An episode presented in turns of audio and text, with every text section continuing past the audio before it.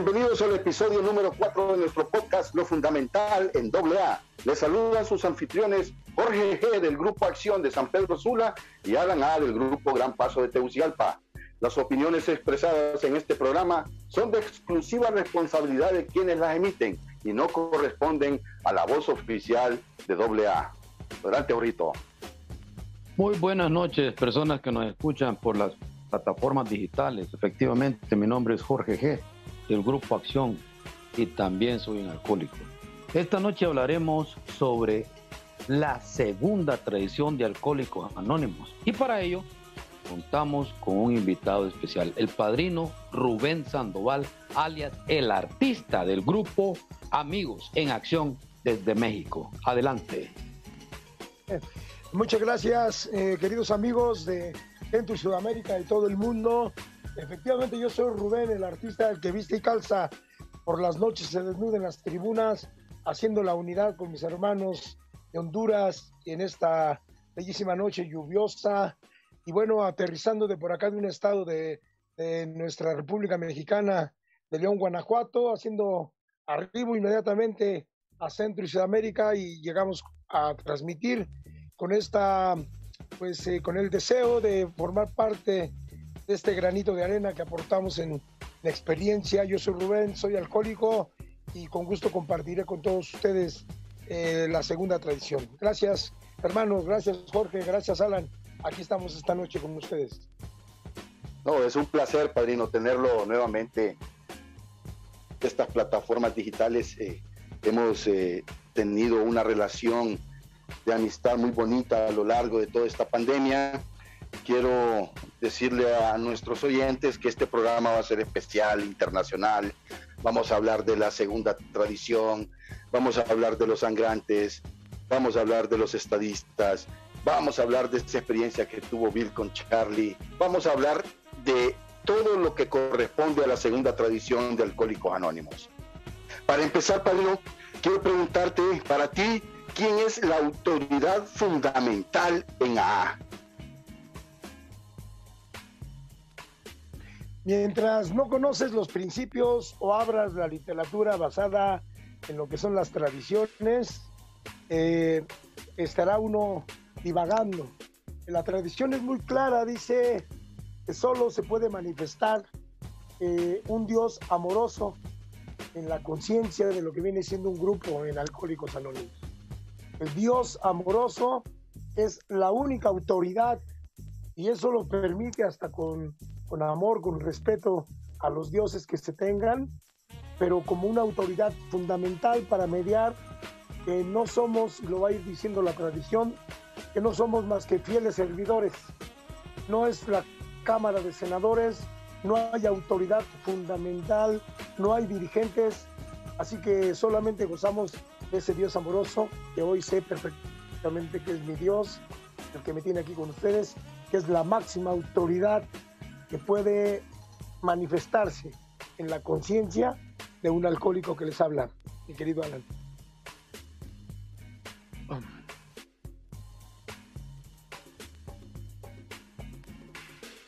Eh, sí se escuchó. Jorge, Jorge quería, sí, padrino, te estamos escuchando perfecto. Gracias.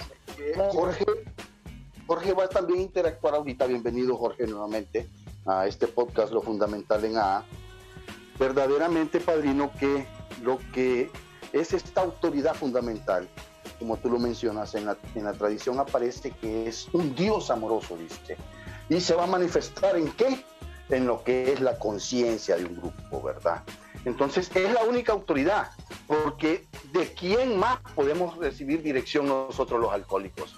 Personas que jamás nos ha gustado que nos gobiernen, personas que jamás nos ha gustado que nos digan qué es lo que tengamos que hacer, qué es lo que tenemos que hacer.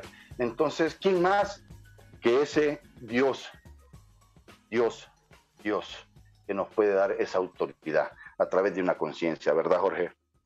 Así es, así es, efectivamente. Y es un excelente tema, fíjate, porque muchos de nosotros desconocemos realmente esta tradición, ¿no? Realmente existen ciertas anomalías, digámosle así, o falta de información, fíjate, que no, realmente no, no se lleva a cabo, no nos informamos, a veces no queremos leer. y realmente desconocemos, ¿no? Precisamente que la conciencia, considero yo, fíjate, que es Dios, ¿no? Que habla a través de nosotros, por eso dice que se puede manifestar a través de la conciencia de los compañeros, donde posiblemente en una reunión de trabajo participa la, la asamblea, ¿no? La conciencia se manifiesta y va a ser o va a poner la opinión y va a decidir lo mejor que es para un grupo, ¿no? Eso es lo que yo considero, fíjate, que es una conciencia. Hay otras interrogantes con respecto a lo que es a este, este magnífico tema, ¿no? Entre ellas, ¿qué es una conciencia de grupo bien informada y mal informada, ¿no? Me gustaría que conversáramos al respecto, brindando nuestro punto de vista a cada uno de nosotros.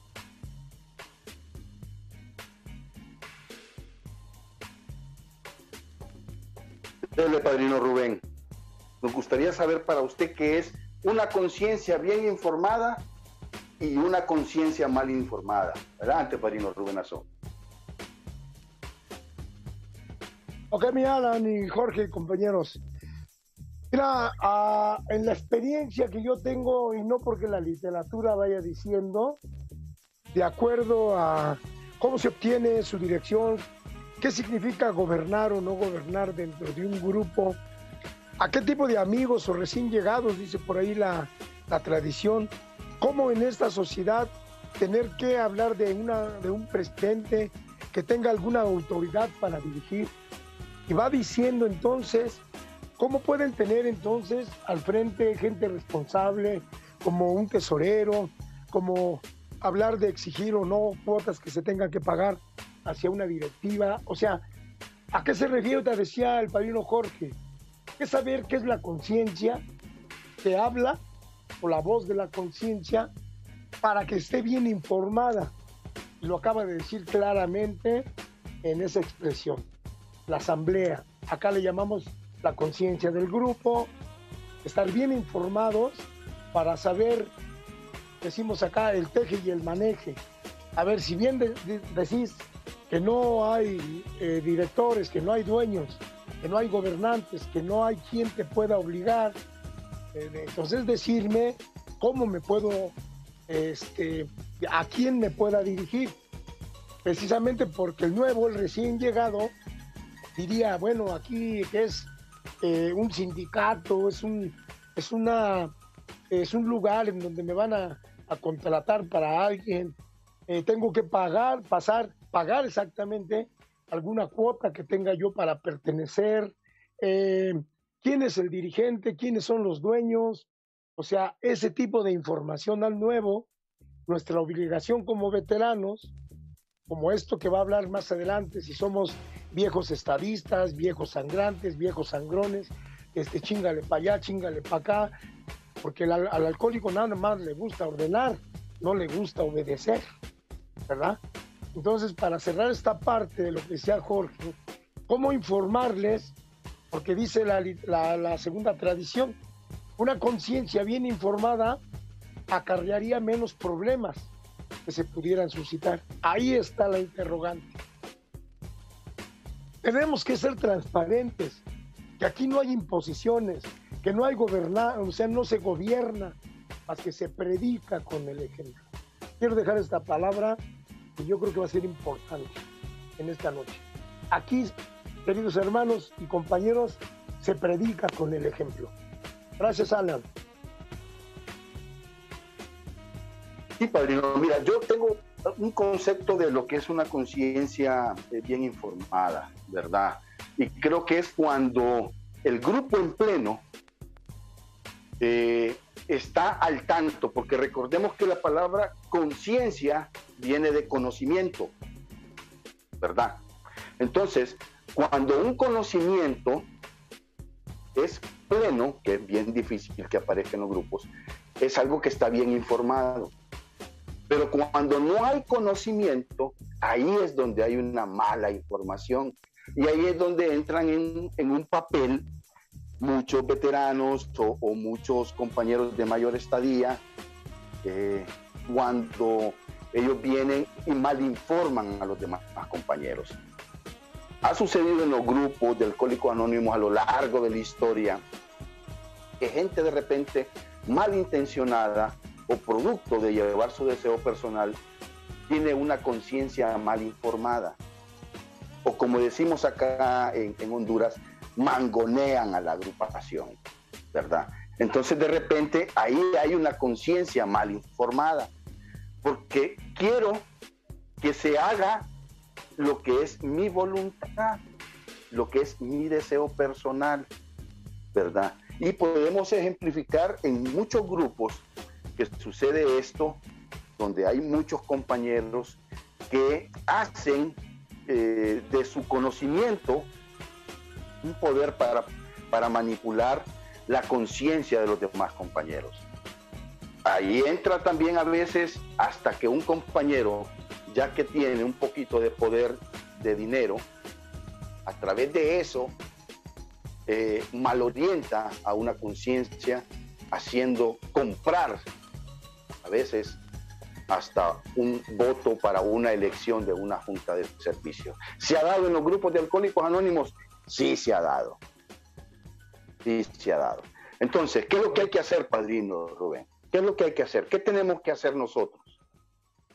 Incentivar a la gente, a la sangre vital, a los recién llegados, a, a los miembros de mi grupo, a que lean, a que se informen, que se ilustren, que las tradiciones de gobierno están en la número 2 y en la número 9, en donde, como decíamos al principio, solo va a haber una autoridad, y que es un Dios amoroso. ¿Y se va a manifestar en qué? En la conciencia, o sea, en el conocimiento de lo que es una asamblea. Si quieres dar tu, aporte un poco más ahí, Rubén, sería genial. Eh, claro, claro que sí, Alan. Y para eso acabas de dar una, una buena pauta en que el individuo que llega en su estadía, como decías, sea primera, sea intermedia, sea de de más años, bueno, pues tiene que dar de manifiesto la importancia de las tradiciones, es que hay que leerlas. Y bueno, y lo más allá todavía, para poder eh, que tengan credibilidad, hay que practicarlas. Entonces, dice entonces la, literatura que el, individuo está un tanto desconcertado porque él dice, ¿cómo es posible que entonces, ¿verdad? Esta organización se maneje de esa manera, exclaman, por ejemplo, ¿no? Debe de haber alguna parte que esté mal por ahí, se preguntan. Entonces dice, el individuo se da cuenta y lee la segunda tradición. Y se da cuenta que la única autoridad fundamental, que es lo que dice el encabezado, es entonces el, amor, el Dios amoroso, amante de los alcohólicos, ¿verdad? que al manifestarse en la conciencia del grupo, podemos dar una buena orientación. Eh, tú hablabas de, la gente que malinforma, que decimos en el argot de Alcohólicos Anónimos, no, eh, ni te vayas con los de San Pedro Sula, fue tan enfermo, tan muy bloqueado, eh, vente por acá con los de Amor y Servicio, Guerreros en Acción, otro grupo por ahí que se les ocurra, ¿no?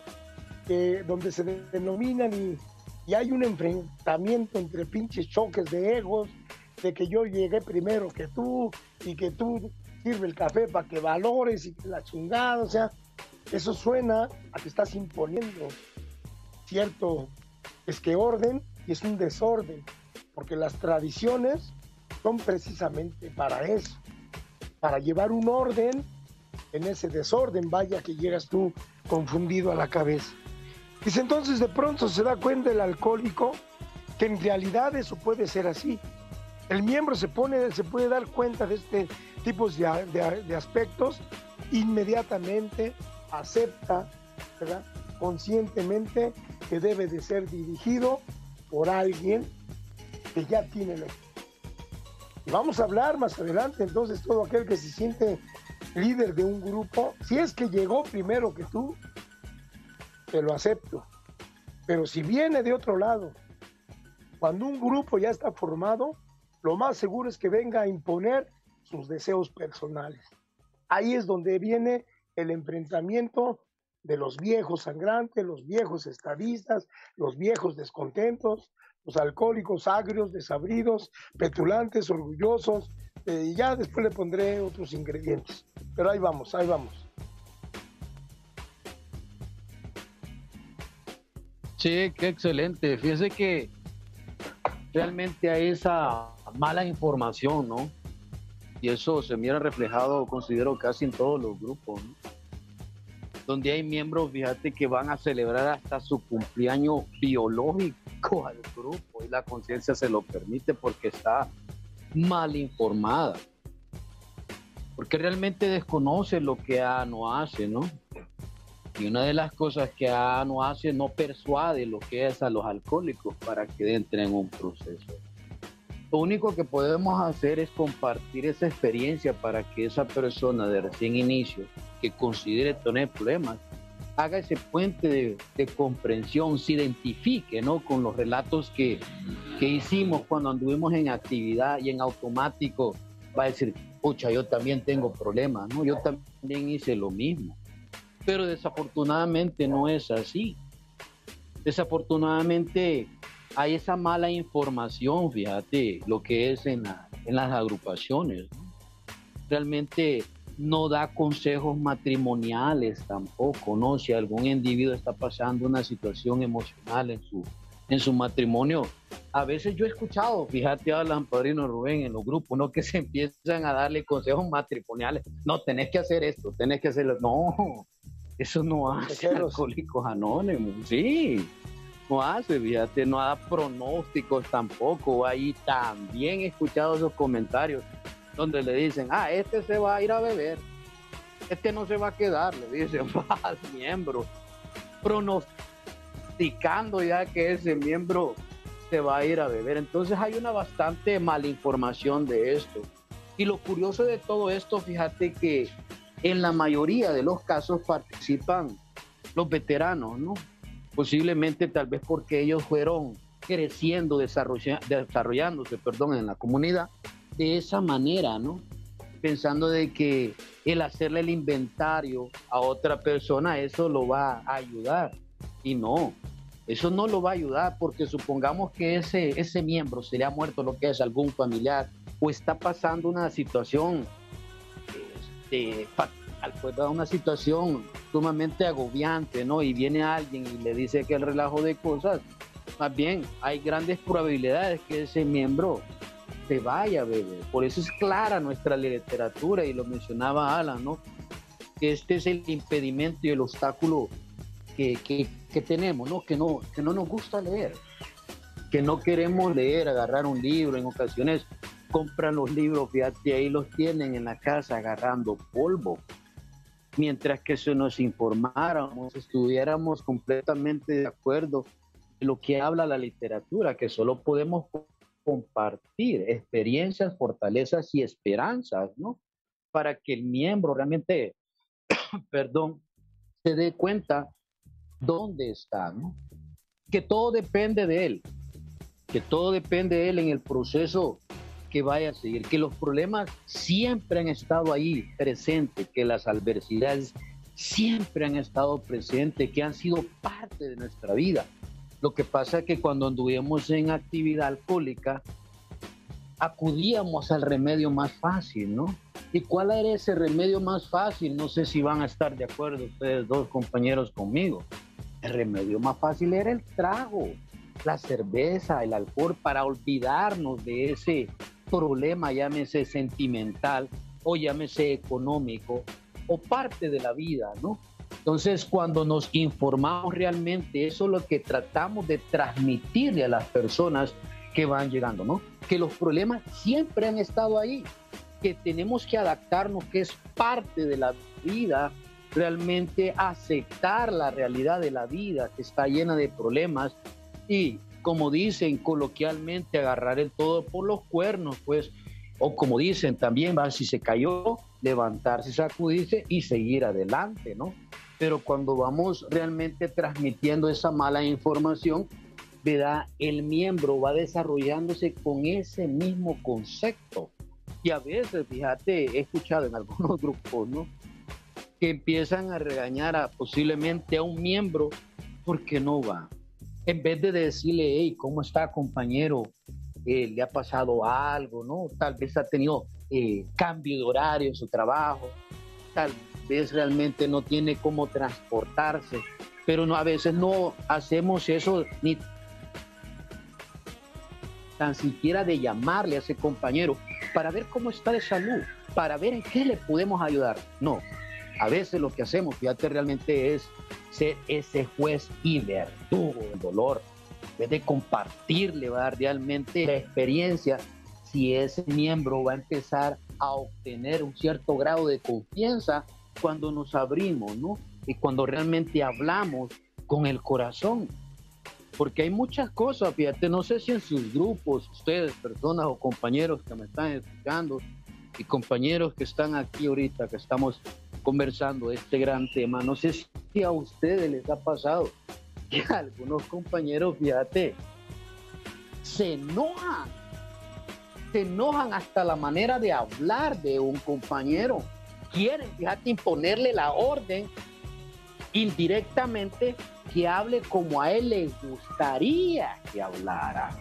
En algunos casos, fíjate, hasta le dicen, vos no puedes hablar de algún paso, no puedes hablar de esto, del otro, pero si el miembro es nuevo, si el miembro todavía no se ha dado la oportunidad, fíjate, de leer, y más, si no hay un ejemplo, si más bien ese ejemplo es un ejemplo contrario, ¿no? Entonces ese miembro, fíjate, va adoptando nuevamente, fíjate cómo va en cadena esto, va adoptando el mismo mecanismo de esa persona que va adelante. Y ojo con esto, no estoy generalizando que todos los veteranos tengan ese proceder, ¿no? Pero en algunos casos sí he visto eso, ¿no? No sé qué opinan ustedes, compañeros, al respecto. Oye, me llamó la atención ese ejemplo. Grupos con compañeros que celebran su natalicio. Y así como ellos hay muchos ejemplos, padrino. Hay otros que han, han eh, ido a velar a sus compañeros hay otros que han hecho tantas cosas dentro de los grupos de alcohólicos anónimos a través de una conciencia mal informada.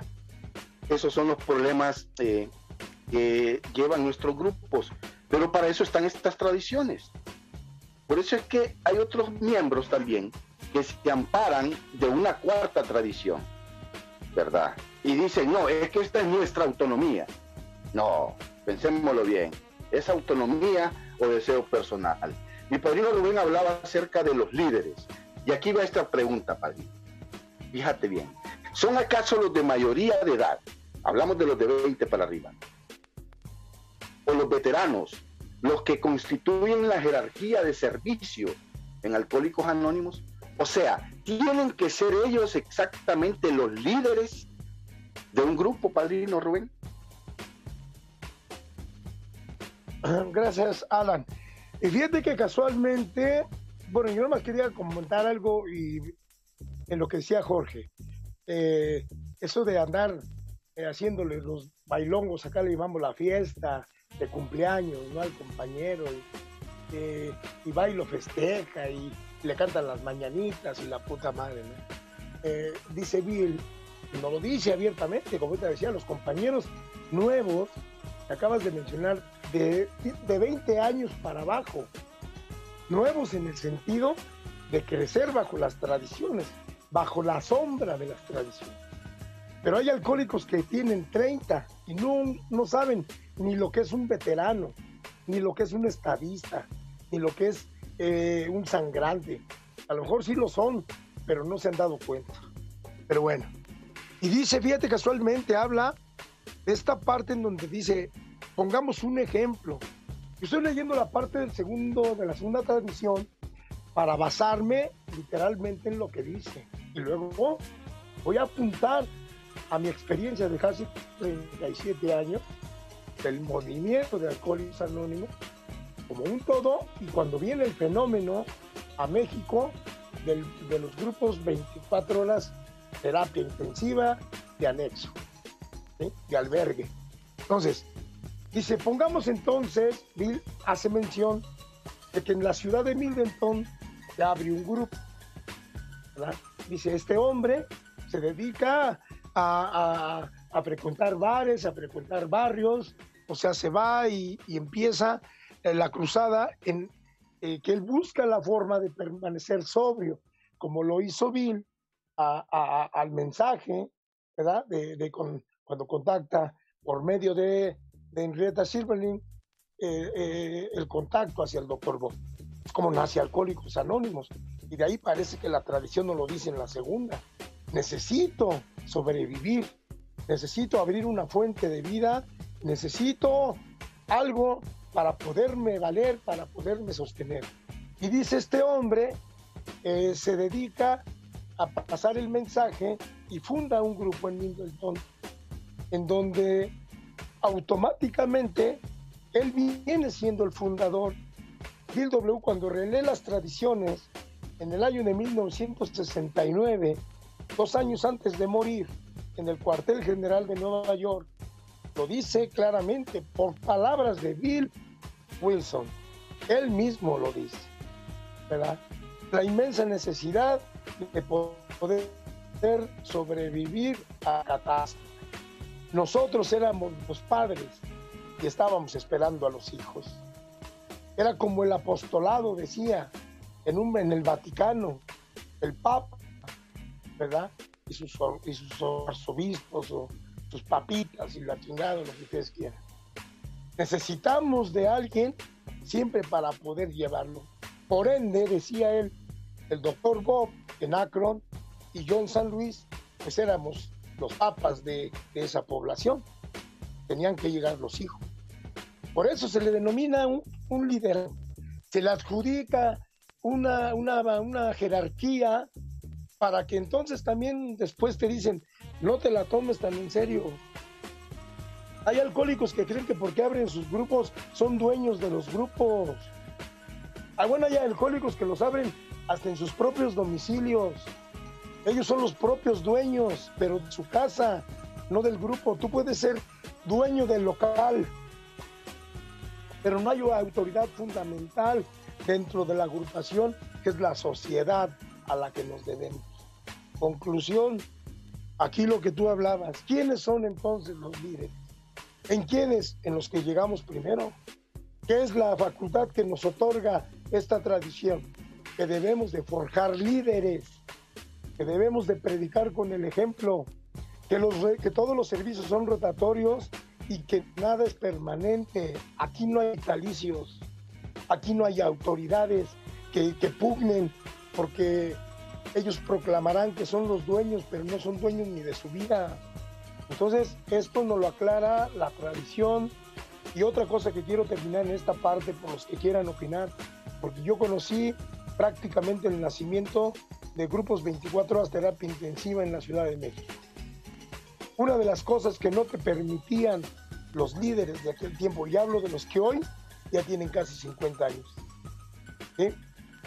ahí no te permitían leer las tradiciones. Puros pasos y puras mentadas de madre, era con lo único que te atendían. Entonces las tradiciones estaban ahí, colgadas, pero nunca se leyeron. Eh, gracias Jorge por digo, y también Alan por estos comentarios. Espero que vayan sirviendo de algo. Gracias. Sí, ese de que me gustaría leerles una pregunta que nos hace una persona en la plataforma de YouTube. Y dice, adelante, si yo no creo en Dios, ¿quién puede ser esa autoridad fundamental para el ateo? Una excelente pregunta que posiblemente podamos dar nuestro punto de vista al respecto, ¿no? No sé si te gustaría opinar, Alan, al respecto. Sí, primero que nada, un saludo a todos los compañeros que nos están escuchando a través de su canal de YouTube, eh, el podcast Lo Fundamental en A, a toda la comunidad de Alcohólicos Anónimos de Honduras y de todo el mundo. Fíjate, padrino, que yo considero que este programa fue diseñado para todos. O sea, si, si tú de repente eh, llegas con tu, con tu idiosincrasia o con tu estilo de vida en que no quieres creer en Dios o en un poder superior, automáticamente te dice, que es la conciencia del grupo, o sea, todos los que pertenecemos ahí, los que va a ser esta autoridad fundamental. ¿Me explico? Entonces, eh, no hay ningún problema en cuál sea tu creencia o tu no creencia, porque ahí es donde entramos todos, pues, o sea, lo fundamental para nosotros es que se manifieste la conciencia del grupo, ya sea bien informada o mal informada, pero se va a, manifestar. Más adelante, ya cuando ya casi terminemos este podcast, vamos a hablar, padrino eh, Rubén, de la anécdota que cuenta en la segunda tradición de Charlie y Bill, que ahí es donde hay un ejemplo de conciencia de grupo. Pero en concierne a la pregunta del liderazgo, decía mi padrino Rubén, que nosotros estamos en la obligación de formar estos liderazgos. Pero ¿quién es un líder dentro de A? Un líder es nada más y nada menos que un fiel servidor. O sea, si hoy en día te toca a ti hacerle el café a tus compañeros, tú eres un líder. Si hoy en día te toca coordinar una junta, una reunión de, de grupo, tú eres un líder. Si te toca a ti recoger la séptima tradición, la colecta de los grupos, tú eres un líder. Cualquier servicio que hagas en la comunidad de alcohólicos anónimos, ya sea a nivel grupal o estructural, se te considera un líder. Y ojo, se te considera un fiel servidor. Y dice la tradición que es caro, es caro servirle a los alcohólicos anónimos, porque a veces hasta te desprestigian. Pero eh, ese es un líder. Pero ¿qué es lo que sucede? Hay una malinterpretación en el liderazgo, porque a veces se cree que el que más grita en una tribuna, el que más groserías dice en una tribuna, el que más se mete con los demás compañeros en una tribuna, ese es un líder. Fíjate bien. O a veces el que, el que es el que da más en la séptima, ese es el líder. No, no, no, no, no, no. Confundamos eso. Mira, a mí me da pesar a veces cuando yo escucho compañeros que hasta dicen, yo soy el dueño del grupo, yo soy eh, la, voz cantante del grupo. Ese es un ego retorcido, hermano. Eso es un ególatra el que está hablando. Mira, yo he conocido compañeros que cuando prestan su servicio, lo dan de la mejor manera. Y yo considero, Padrino Rubén, que hay una cadena para este asunto del servicio. Comienzas con lo básico en tu grupo, recogiendo colillas, haciendo el café, sirviendo el café. Luego te nombran para un puesto. Primero lo haces, yo sé que lo haces así como quien dice, como a regañadientes. Después lo haces de buena voluntad. Pero ya cuando verdaderamente entiendes el espíritu de servicio, lo haces con amor, compañero. Porque cada vez que tú haces un servicio es como que lo estés haciendo para ti mismo. Esa es la verdadera esencia de un liderazgo. Porque un liderazgo no, no es el que más grita. Porque por lo general en los grupos siempre hay individuos que son los que más toman café y los que menos séptima dan y son los que más joden en una reunión. Esa es la verdad. No sé si hay en tu grupo, pero sí considero que los hay. Entonces, esta cuestión de los liderazgos es por el ejemplo, decía mi padrino Rubén, es por el ejemplo a estas nuevas generaciones de, de compañeros, que no solo te interese agarrar una séptima de un grupo, que no solamente te interese agarrar una coordinación de un grupo, o que quieras perpetuarte diciendo que soy el coordinador y porque yo soy el, mero toro, voy a estar seis meses, un año en una coordinación. Yo conozco grupos, padrino, no voy a mencionarlos, pero yo conozco grupos donde hay compañeros que tienen más de un año como coordinadores de un grupo. Yo conozco grupos que han tenido problemas serios en sus juntas de servicio porque un tesorero tiene más de un año siendo tesorero porque ahora etiquetan a los servidores. Este sí puede, este no puede. Entonces, ¿qué es lo que estamos haciendo? ¿Qué es lo que estamos eh, creando dentro de las salas de Alcohólicos Anónimos? ¿Qué tipo de servidores estamos haciendo? ¿Verdad? Entonces, Lo bien acertadamente, fíjate, Alan, porque si eso me he fijado yo, que a veces ese líder se autoproclama líder, ¿no? Porque realmente tiene sus años, porque realmente maneja cierto grado de sabiduría, ¿no? Y quiere imponer esas órdenes, esos mandatos, ¿no? Y lo decías claramente, un líder ni siquiera te va a poner, por ejemplo, el ejemplo arrastra, dicen por ahí. Dice lo que es la literatura, la palabra mágica es acción. Y aquel verdadero líder se va a guardar al silencio y va a hacer las cosas porque le nacen, lo, lo hablaba bien acertadamente, ¿no? Porque posiblemente al inicio lo hace regañadientes, pero después le nace y le gusta eso. Ahí va arrastrando con el ejemplo y ese es un verdadero líder, ¿no? Que va proyectando ese cambio, fíjate, que lo empiezan a seguir los demás por sus acciones positivas, no por las acciones negativas, pero lamentablemente a veces el recién iniciado se confunde en eso y lo decías. Toma como líder, fíjate, a aquel que grita, que insulta, que manda, que mangonea lo que es al grupo, a la conciencia, ¿no? Y se le tiene que rendir cierto grado de pleitesía, porque si no se enoja. Y lo miro y se mira, fíjate, reflejado la molestia cuando a veces la conciencia se manifiesta, se manifiesta, perdón, y dice, momentito, las cosas no son así. Ahí donde entra el juego, fíjate, los viejos sangrantes y los viejos estadistas, ¿no? Esa parte fundamental del bien y el mal que tiene que existir. La literatura menciona de que, estas, que estos compañeros de pasar de sangrantes terminan convirtiéndose lo que es en estadistas, ¿no? Porque realmente ha habido un proceso de cambio, porque realmente se han autoanalizado y han entendido que su conducta en vez de beneficiar al grupo, los está apartando. Y por eso es que hay bastantes conflictos en reuniones de trabajo, en reuniones de aniversario o en ciertos compartimientos, porque no hay una conciencia informada, porque realmente a veces se creen líderes, y lo mencionaba, yo he escuchado, no sé si el padrino Rubén ha escuchado eso, ¿no? Dice, ahí viene el dueño del grupo. o él mismo se dice, tengo tantos años de beber, ¿qué me vas a enseñar?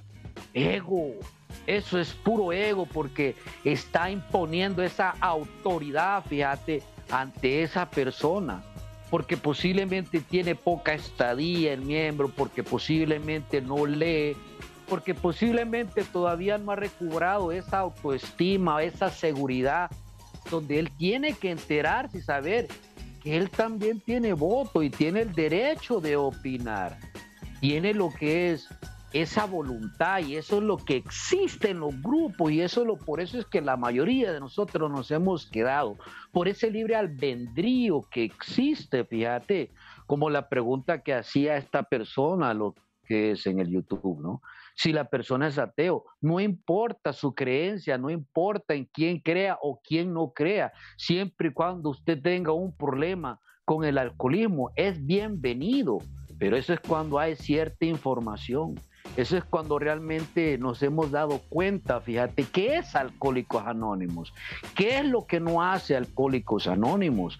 ¿Verdad? pero la mayoría de veces vamos transmitiendo de años y años y años y años esa mala información y el grupo en ocasiones va creándose, fíjate, mal informado, ¿verdad? Incluso a veces la conciencia, oye bien esto, a veces la conciencia acepta a esa persona como líder.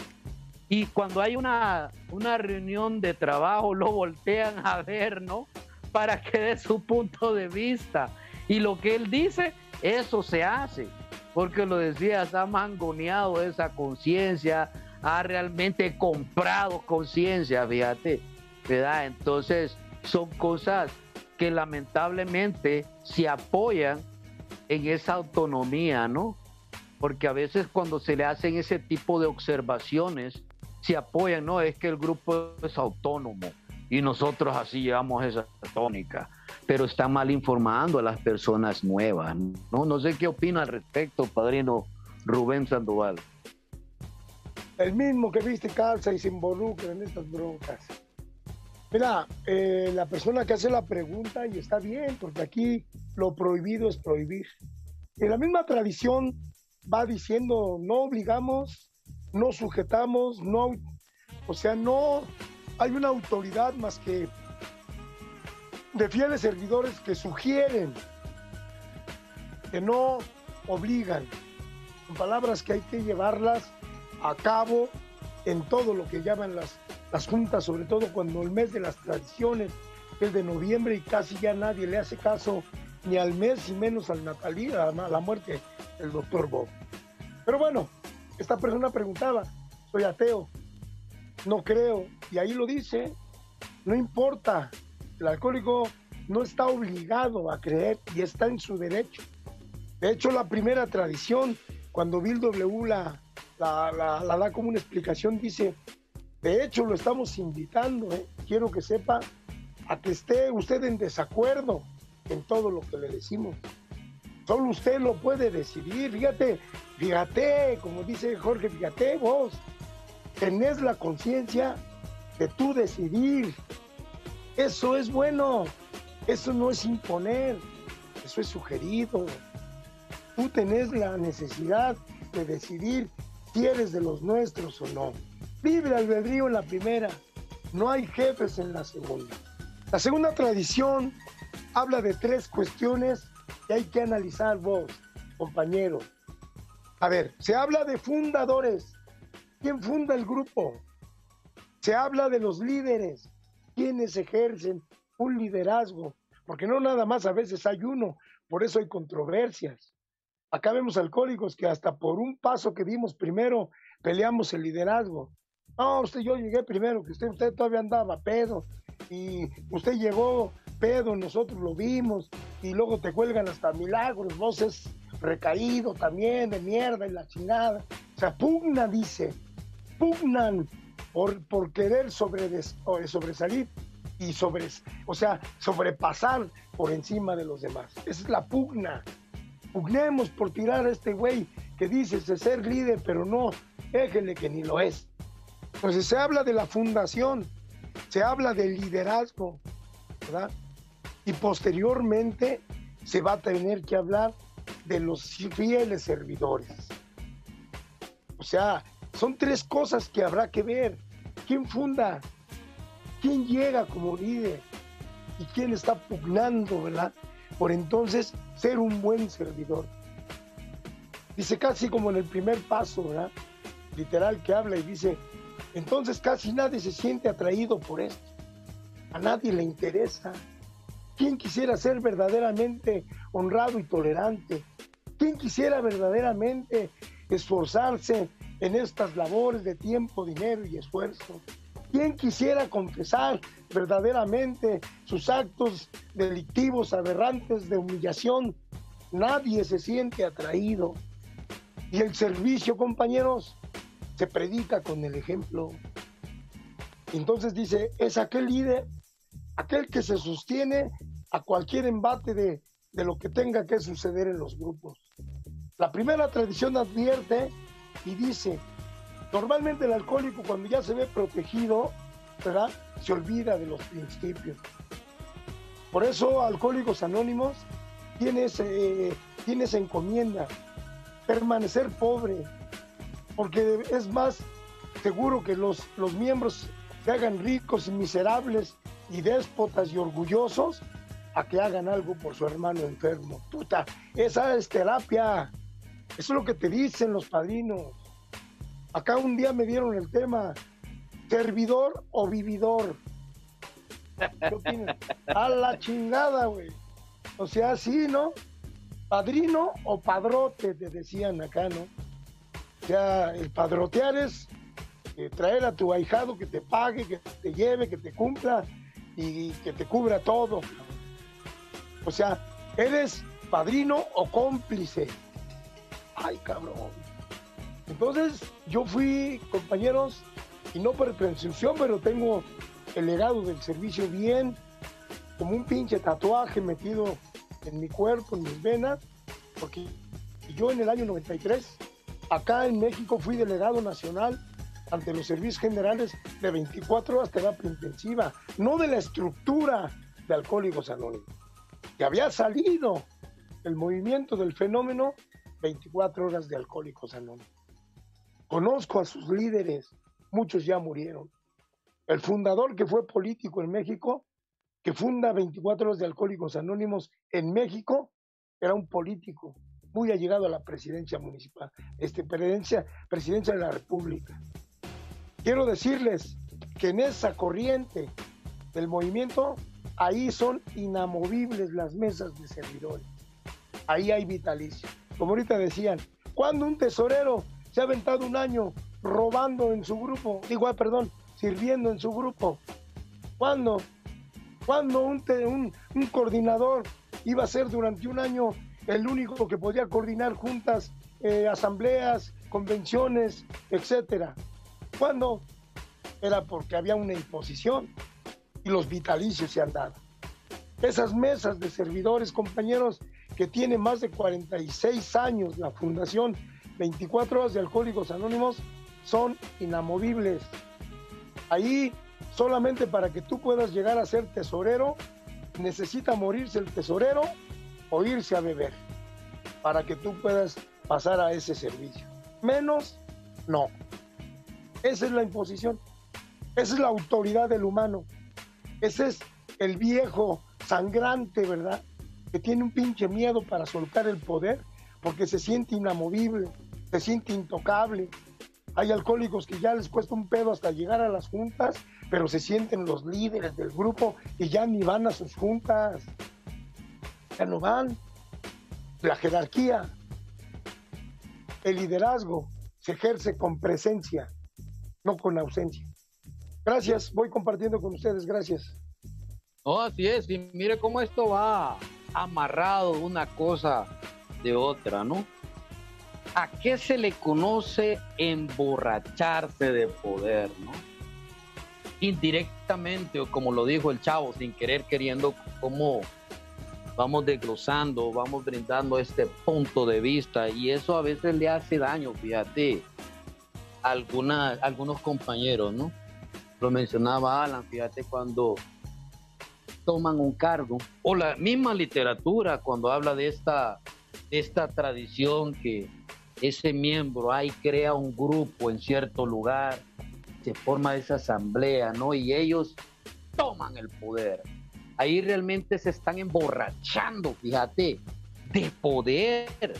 Y eso les va haciendo daño porque al final se creen la voz cantante, se creen que las cosas no se van a hacer sin su opinión y tienen que hacer lo que realmente ellos quieren, ¿no? Por eso es que eso al final les viene causando daño, les va subiendo lo que es el ego. Por eso es fundamental que los, los cargos, ¿no? Sean rotativos. Una, para darle la oportunidad a otro miembro, ¿no? que empiece a conocer esto, para darle la oportunidad que se empiece a desarrollar, ¿no?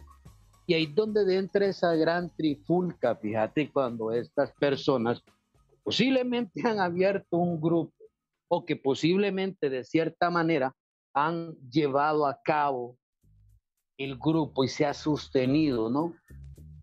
Eso les hace daño, porque no todo es negativo hay cosas positivas en el aspecto, pero como dicen allá afuera nuevamente, a mí me gusta siempre poner ejemplos de esa índole, ¿no? Que todo en exceso hace daño. Y lo mismo aplica para esto. Cuando un miembro, fíjate, tiene bastante tiempo en un cargo, le está haciendo daño. Él solo se está perjudicando y más cuando la conciencia realmente no participa, pues, porque realmente tal vez está siendo mangoneada, o porque realmente lo tienen bajo esa presión, ¿no?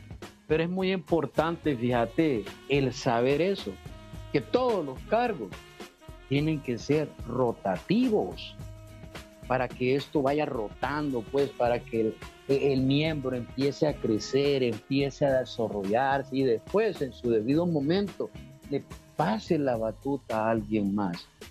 Y eso se mira reflejado en la estructura. Cuando un custodio llega al, último nivel, pues va lo que es la estructura, custodio, miembro que llega a ser custodio en la clausura le dicen, bueno, aquí está el trapeador y aquí está la escoba. Vaya nuevamente a su grupo. En forma, fíjate, de equilibrar ese ego, ¿no? En forma diciéndole de que tiene que seguir con esto, pues, con ejemplo. No sé qué opinan ustedes, compañero Alan.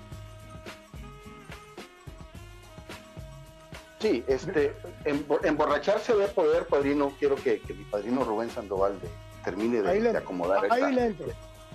Ahí le entro, ala, ala, gracias. Órale, órale, órale. Eh, emborracharse de poder, padrino, para mí es querer hacer solo yo las cosas. Y, y fíjate que al principio te puedes dar cuenta de muchas cosas a través de esto de emborracharse del poder por ejemplo, en la ocasión en la que yo fui eh, tesorero de mi grupo, pude darme cuenta de muchas cosas. O sea, pude darme cuenta quiénes son los dadivosos, quiénes no. Ustedes saben que eso de, en esto de la séptima tradición, ahí das lo que da tu, tu corazón, ¿no? lo que tu voluntad puede dar. Y te das cuenta de eso. Pero después te entra una onda, cabrón, como que quien dice, solo yo lo puedo hacer, ¿va? Yo viví una experiencia en la cual me dieron la coordinación para una, un aniversario de grupo. Y después de que pasó el evento, dije yo, carajo, sí que lo hice bien. Y, la conciencia del grupo más bien me, me apalió, padre. me apalió. Entonces, yo me emborraché de poder porque pensé que solo yo podía hacer las cosas, date cuenta. Más adelante vamos a darle eh, eh, a lo que es los principios de rotación que habla también esta tradición 2. Pero sí me gustaría, mi padrino Rubén, que nos eh, enriquecieras con este asunto de emborracharse de poder dentro de la tradición 2.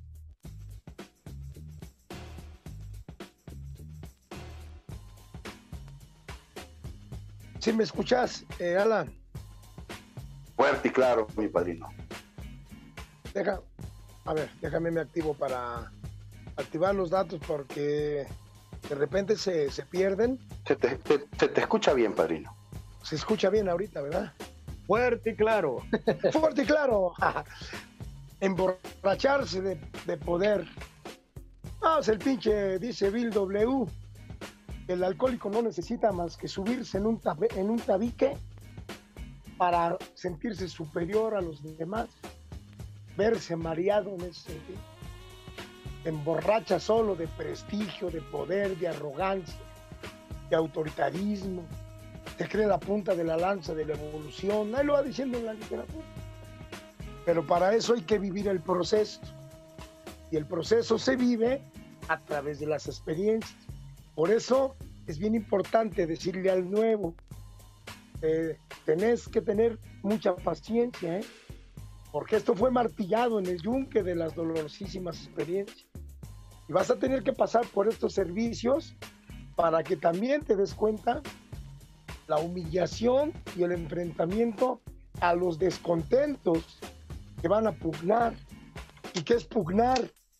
Como decimos acá, ponerte al pedo. Es decir, uno, pero chingas. Eh, normalmente el que se traga eh, seis tazas de café no te paga ni una. Eh, el que no le entra para los aniversarios hasta opina. Quisiera que sea en un salón grande, eh, que haya hasta fuente y la chingada, y no da así. Ah, pero el día de la fiesta lleva hasta su suegra y la familia y la chingada, ¿no? O sea, todo eso lo ven. Porque los alcohólicos, hay muchos, y eso se les llama, también en el noveno concepto para el servicio mundial, aparecen como los líderes sin rostro. Te hablar de los líderes sin rostro también. hay que hablar de los que nunca dan la cara, pero dan aportación. Muy detrás de todo esto es gente solvente que no le gusta figurar, que no le gusta que lo ensalcen, decimos acá, que lo sublevan, ¿verdad? Porque el pinche alcohólico no le pueden decir, pásale, estás en tu casa, porque ya te hasta adueñaste del grupo, hijo de la. Hablando en los términos literales, bueno, de, de terapia, ¿no? Pues cómo no vas a andar borracho, seco, ¿verdad? Con unos pinches disparates de ideas, como nos lo dice Bill, porque tú tienes unas ideas largas, pero unos brazos cortos. Te duele dar, te duele comprometerte. No eres nada, o sea, no te gusta arriesgar al pinche alcohólico, no le gusta perder, ¿verdad? Y eso es lo que en doble A dice por acá, nos decimos, o dice, decía la literatura, que jamás se entere lo que la mano derecha hace, porque la izquierda verás cómo se va a revelar. Deja de ser cuentachile, deja de ser alcohólico petulante, no te conviertas en un alcohólico observador, métete en los servicios de responsabilidad. ¿Por qué no vas a andar borracho seco? Porque nada más estás absorbiendo pura negatividad y lo más seguro es que ni tengas padrino. Y si tú tienes un guía, ¿verdad? Ya me imagino cómo anda tu guía, ¿verdad? Por eso hay que tener mucho cuidado en las tradiciones. Y para esta parte, muchos de nosotros lo sabemos, Jorge, tú, algunos compañeros que hemos estado en las plataformas escuchando a gente profesional como el doctor Elizondo, José Antonio Elizondo, lo hemos escuchado infinidad de veces. Yo tuve la oportunidad de escucharlo en vivo acá en México varias veces. Y las últimas ocasiones que ha compartido con nosotros, aquí nos lo deja como una tarea. Y dice, hay dos riesgos que el alcohólico tiene que correr. Dos grandes riesgos. ¿Cuáles? El primero, que se va a convertir en un alcohólico abstemio. Ya llegó ¿Cuántos alcohólicos, dice él, no conocer con años y hasta líderes, padrinos de grupos que nada más están abstemios, que tienen un pinche miedo de volver a beber porque no se quieren comprometer? Las tradiciones son compromisos, por eso le corre uno, como a la pinche peste. Y la otra parte que él dice del riesgo, que se me quedó muy grabado, es que si no quieres ser un borracho y un alcohólico abstemio, tengas que entonces por necesidad convertirte en un alcohólico sobrio. Y hablar de sobriedad, compañeros, es hablar de responsabilidad, no de pinche jactancia, no de medallas de condecoración, no, es hablar con congruencia, es hablar con principios y no con, y no con personas, hablar con los principios. Eso es lo que yo entiendo, Alan, Jorge y compañeros. Por eso se anda borracho seco. Gracias. Sí, así es, padrino. Hay otra pregunta que aparece también en, la tradición 2. Dice, ¿se creen estos viejos, dice, que van a dirigir el grupo para siempre? La revuelta de principios va en camino a la conciencia del grupo, padrino. O sea, no toda la vida usted va a estar de recién llegado.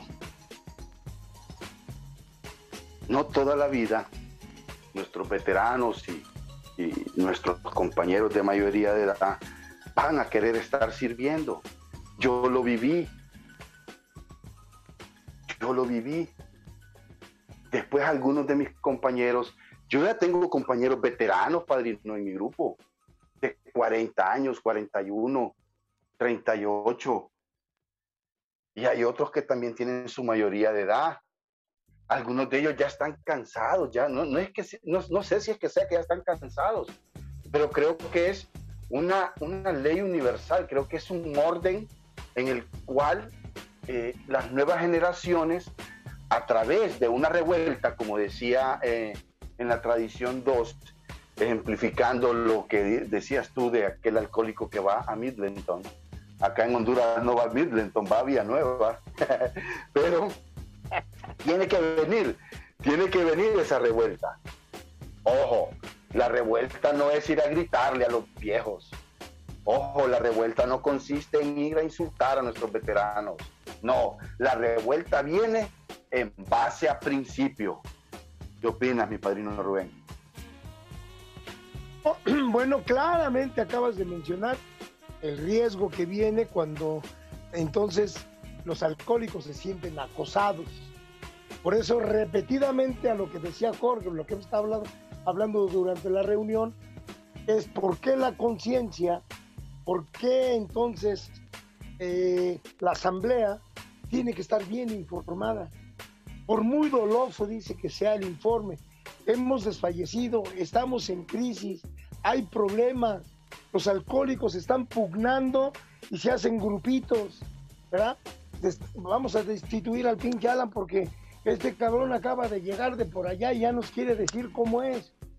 Lo que nos debes de decir, ¿por qué te corrieron del otro grupo vos y la chingada? Y empieza uno a pelear, a ver, Jorge, pégale a este cabrón porque él dice que tú, que yo, y empiezan a pugnar, dice aquí, los dolores y los accidentes empiezan a comenzar y el grupo empieza a moverse.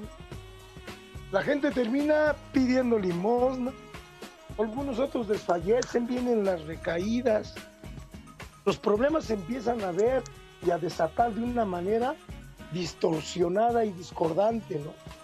Cada quien, cada pinche alcohólico quiere ganar, o sea, quiere llevar agua a su molino con el miedo de quedarse sin nada para beber. O sea, es desconfiado, es egoísta, es pueril, ¿verdad? Entonces, ese, ese alcohólico pugna entonces. Claro, la, la, o sea, la gente se despierta la conciencia.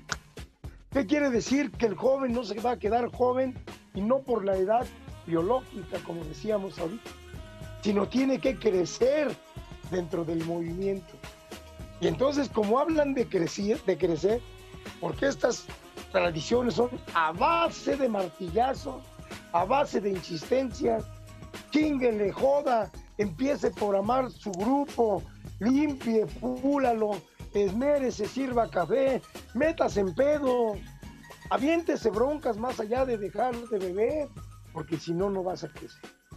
De regreso, dice el primer, la primera tradición, de regreso a las tabernas, entonces proclamaríamos y, y bebiendo diríamos qué grandes cosas hubieran podido haber hecho estos hombres si se hubieran unido. Ya nos regresaron a la primera tradición.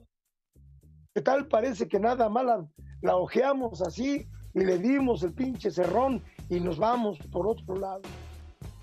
Las tradiciones, porque más adelante lo van a decir, pero hasta la cuarta tradición, vos, nos van a decir que es el manto protector.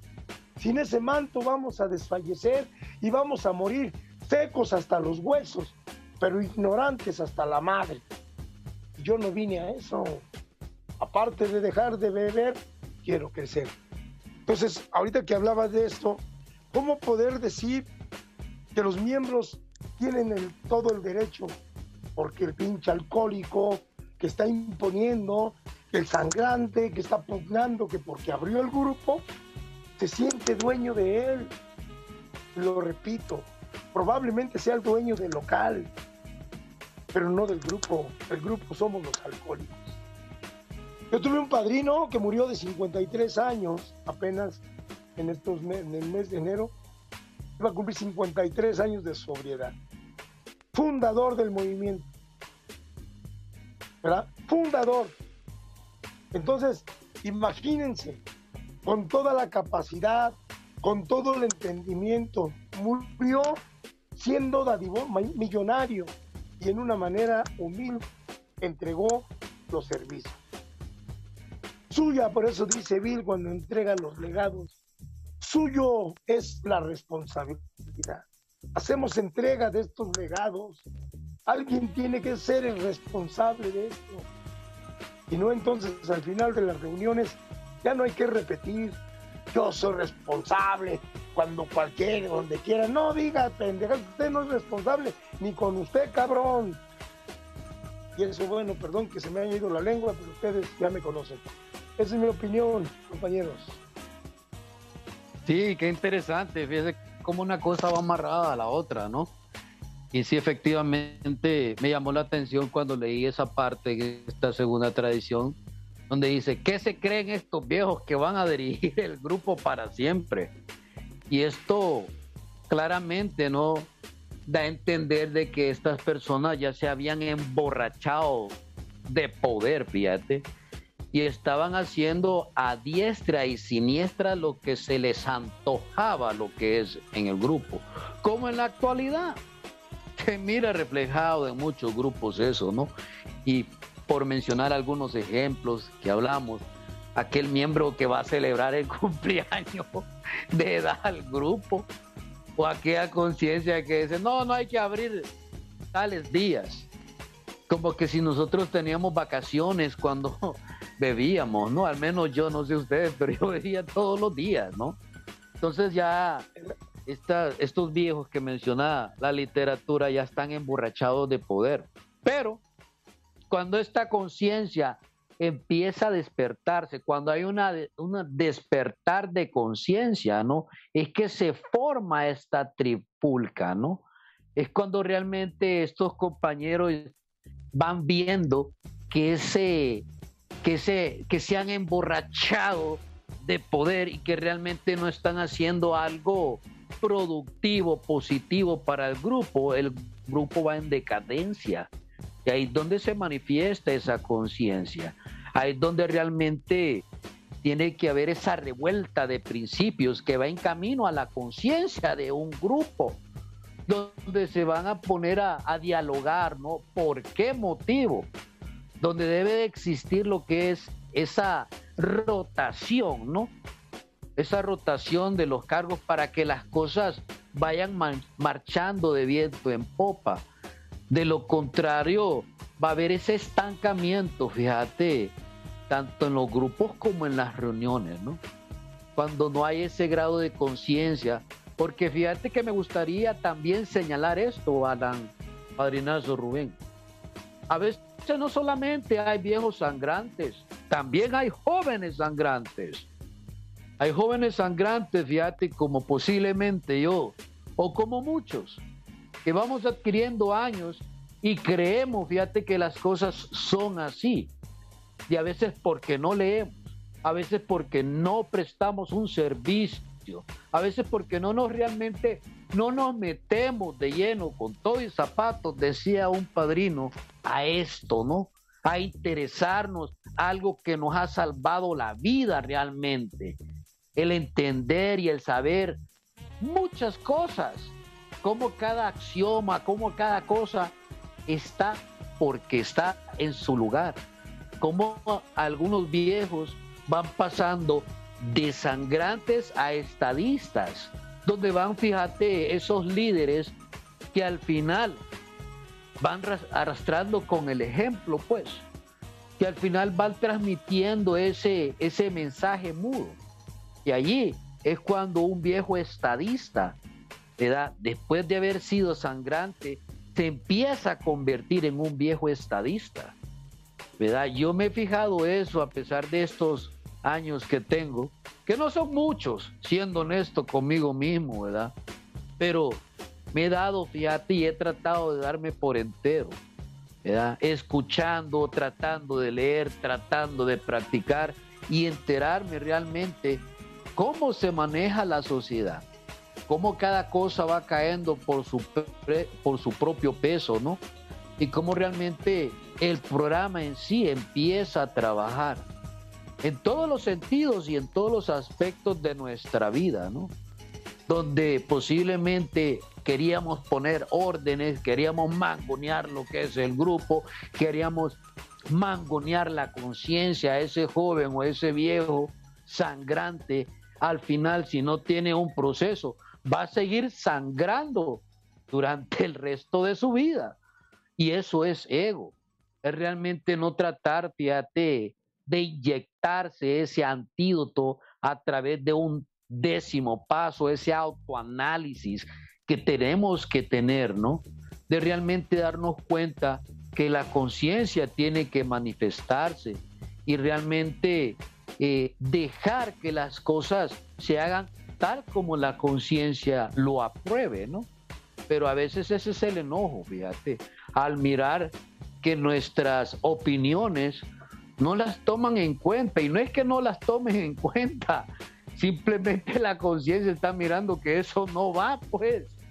¿Verdad? Entonces cuando ya esa persona o ese miembro se va dando cuenta de esto, ese, esa persona se va convirtiendo en estadista y empieza a analizar el por qué esa sugerencia no pasó, el por qué las cosas tienen que ser rotativas para darle la oportunidad a los demás, para realmente permitir que esa persona de poca estadía empiece a leer.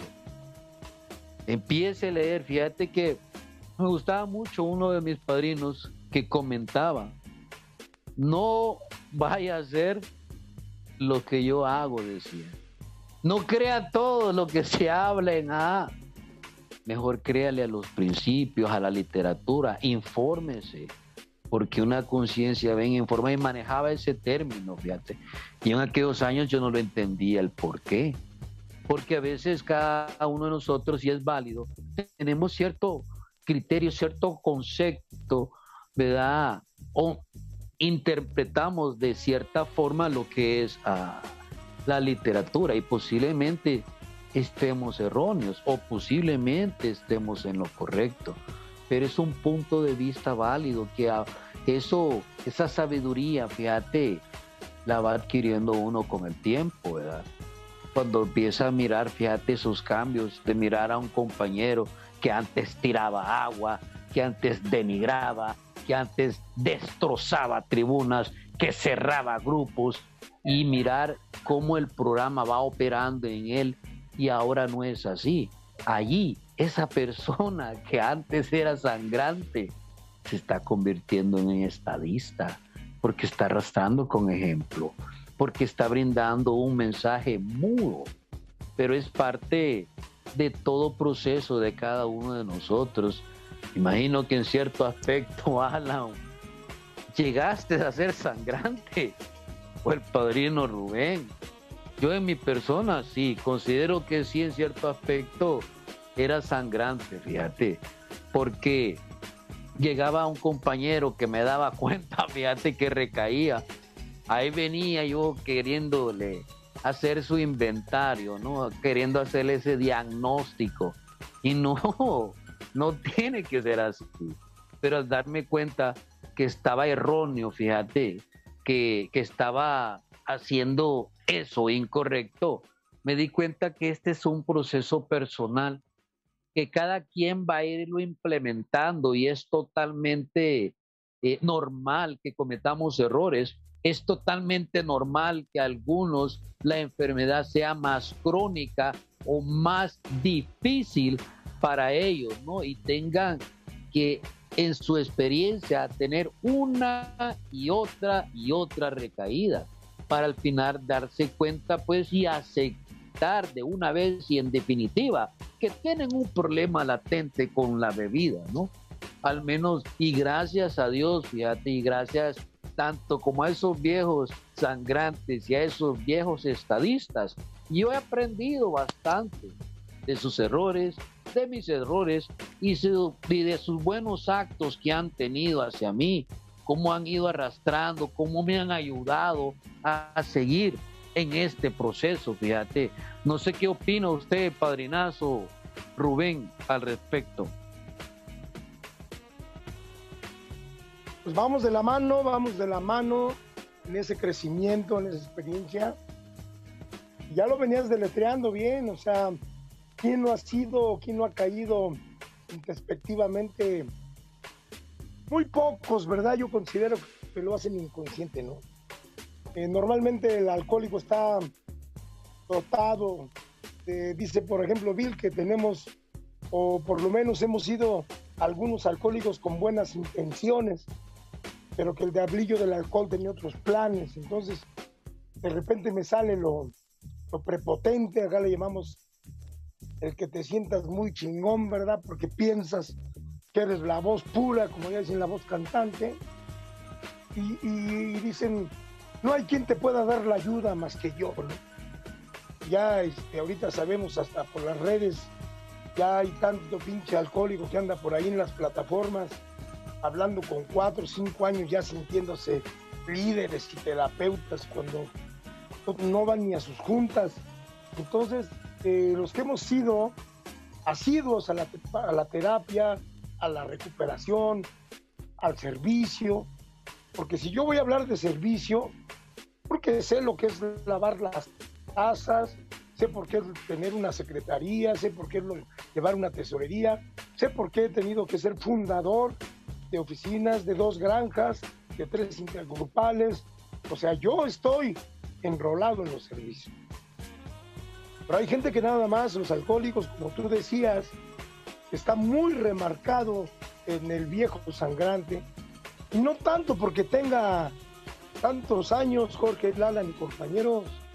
Hay alcohólicos con poca estadía que son sangrantes, que son los jóvenes sangrantes, que están pugnando por una pinche situación enajenada, que ni siquiera pertenecen, pero son alborotadores, pinches grillos en Alcohólicos Anónimos.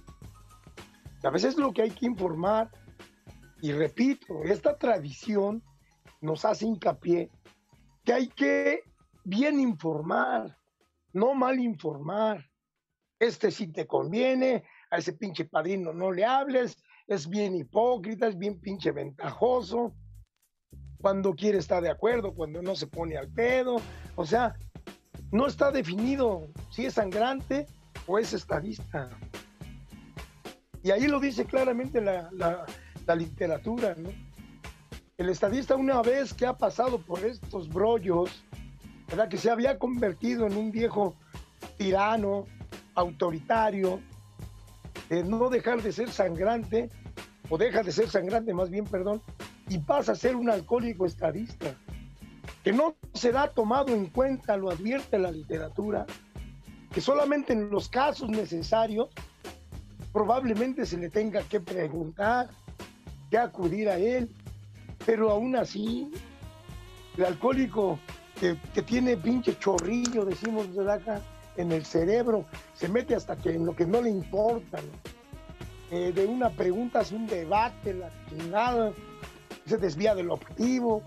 O sea, ser un líder es tener sobriedad, ser un buen mediador, tener un buen razonamiento, un entendimiento, que la soberbia mata y que hay un chingo de líderes diciendo por los por los lares de alcohólicos anónimos que tienen ahijados, que han abierto un chingo de grupos y viven solos, abandonados en el pinche anonimato, ¿verdad? Viejos descontentos acá les dicen porque nada te complació, porque la vida te pegó quién sabe por dónde, y ahora nos vienes a echar la culpa. Y los alcohólicos jóvenes dicen, puta, si así voy a quedar como los viejos, y lo decías tú, Jorge, la misma literatura, palabras de Bill, cuando habla en el cuartel general, habla de la segunda tradición y, narra, por lo menos en el doblaje de lo que él habla eh, traducido, y dice, entonces los miembros proclaman, pues claman, ¿verdad? Bueno, vaya, después de todo, pues estos viejitos creen que nos van a manejar a su antojo, ¿no? Y ahí es donde pugna la segunda tradición. Nadie va a querer ser obediente todos queremos tener el pinche mando, todos queremos traer el pinche, ¿verdad? El sartén, pero bien agarrado por donde debe de ser del mango. Entonces vuelve uno así. Estoy totalmente de acuerdo que falta de lectura, falta de orientación, falta de apadrinamiento, falta de asistir a tus juntas y falta de interés que viene siendo para mí lo mismo. Todo aquel alcohólico que no quiere crecer está fuera totalmente de contexto de lo que vienen siendo las tradiciones vividas y trascendidas. Ese es mi punto de vista. Alan, gracias. Qué belleza, padrino, qué belleza. Hay un principio fundamental en Alcohólicos Anónimos y es el principio de la rotación. Miren, los grupos suelen padecer de esto. Dice en la segunda tradición que si estos veteranos, si estos compañeros cofundadores eh, se mantienen muy bien en su servicio en los próximos tres meses, pueden ser reelegidos, dice. Ahí entra el principio fundamental de la rotación. Pero ¿qué sucede? A veces los grupos, a, falta de servidores, vienen y dicen, ah, bueno, es que yo no quiero servir. Pero hay que preguntarnos por qué no quieren servir. O sea, no solo conformarnos con el hecho de que no quieren, no, hay que ver por qué. Entonces el principio de rotación es fundamental en los grupos. Tiene que ser fundamental, muy, muy fundamental, para que un grupo crezca sano y crezca no con desviación de las tradiciones, sino que crezca un grupo, porque si un grupo, compañeros, valga la redundancia de palabras, sus miembros no se recuperan, o sea, no practican los 12 pasos, ¿cómo puede andar un grupo de alcohólicos anónimos? Puro deseo personal, puro ego, eh, pura cizaña. Y eso es lo que ha enfermado, ese es un cáncer que ha dañado los grupos, la cizaña. Y esos cizañosos aparecen denominados como los viejos sangrantes o viejos descontentos. Hay un camino para llegar a eso. Dime, padrino. Perdón, perdón, pero quería opinar. No, dale, dale, dale. Dale, dale, dale. En esa, en esa parte que estás haciendo muy hincapié en la, en la rotación, también advierte esta tradición, te va diciendo, dada a la membresía o la poca asistencia del quórum, se ven obligados, en cierta forma, a volver a ser reelegidos.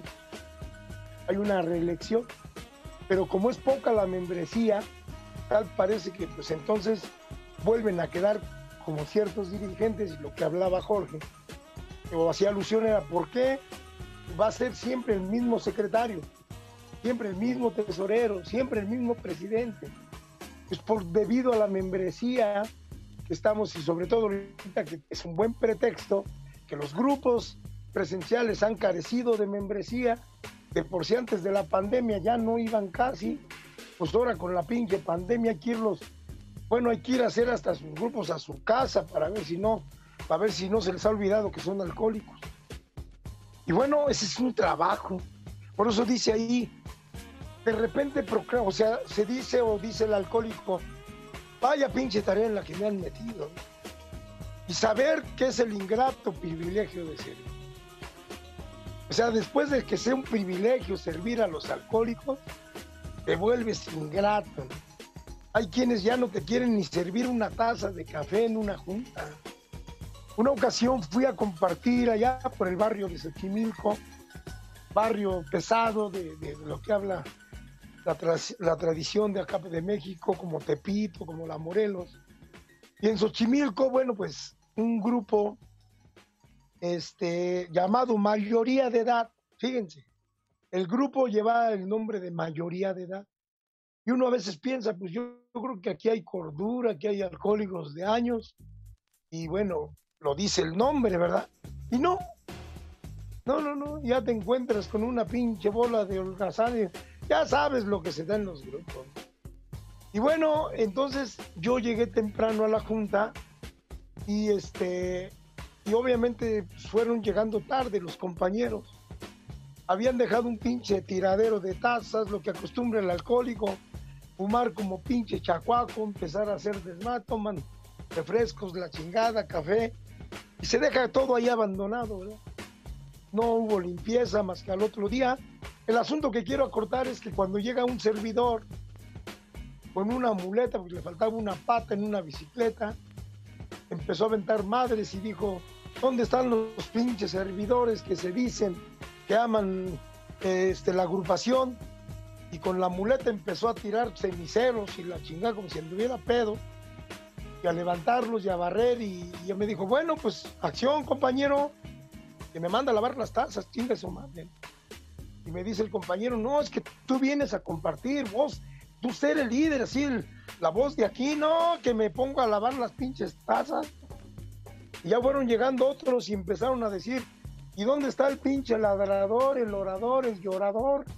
Que la chingada, pinches irresponsables, hijos de su puta madre, empezaron a aventar madres. Yo estaba lavando las tazas, iba a compartir en ese grupo. Hasta que llegó el líder, que por cierto llegó tarde y también le mentaron su madre, porque para ser un líder hay que poner el ejemplo. Pero ya llega tarde, pues ya le mentaron la madre. A lo que voy, compañeros, padrinos y gente que nos escucha, es que para servir hay que llevar disposición, no preguntar si se puede, sino hacerlo. El asunto que yo me dice el, líder, ¿por qué veniste? Dice, a lavar los trastes si no te tocaba. Le dije, pues, la necesidad, güey, la madre de todos los oficios. Cuando ya me senté a la, a a la invitación a, a compartir, invitó a la gente, ¿quién desearía servir una, una taza de café? ¿A quién le nace de voluntad servir una taza de café en esta reunión? Nadie levantaba su mano. Y por tres o cuatro ocasiones repitió hasta que levanté mi mano yo y le dije yo, compañero. Me dijo, no, porque usted es el que viene a hacer la oratoria. Le dije, no, yo levanté la mano para servirme el mío, porque de aquí a que se levante un güey a que me lo sirva, imagínate qué es lo que me dice esta tradición. Con el ejemplo, a usted nomás le gusta el protagonismo, los escenarios, las marquesinas, la pinche golatría, que se hable bien de usted, que es un buen orador y que ha viajado y que ha trascendido y la chingada, aunque usted de su grupo sabe muy poco. ¿Verdad? Yo tengo un líder acá que tiene más años que yo. Todos los días es criticado porque no se baña, porque tiene una presencia que no va de acuerdo a su liderazgo y que parece un pinche indigente que acaba de llegar. Entonces, no sabemos si él es estadista, ¿verdad? O es un viejo sangrante, o es como dice el séptimo paso, ¿verdad? No se sabe si ya le llegó el Rigus Mortis o está por llegar en la sobriedad. Todas esas cosas no nos van a pasar dentro de la agrupación. Gracias por haberme invitado, por haber dado este punto de vista, Alan, Jorge y compañeros. Gracias.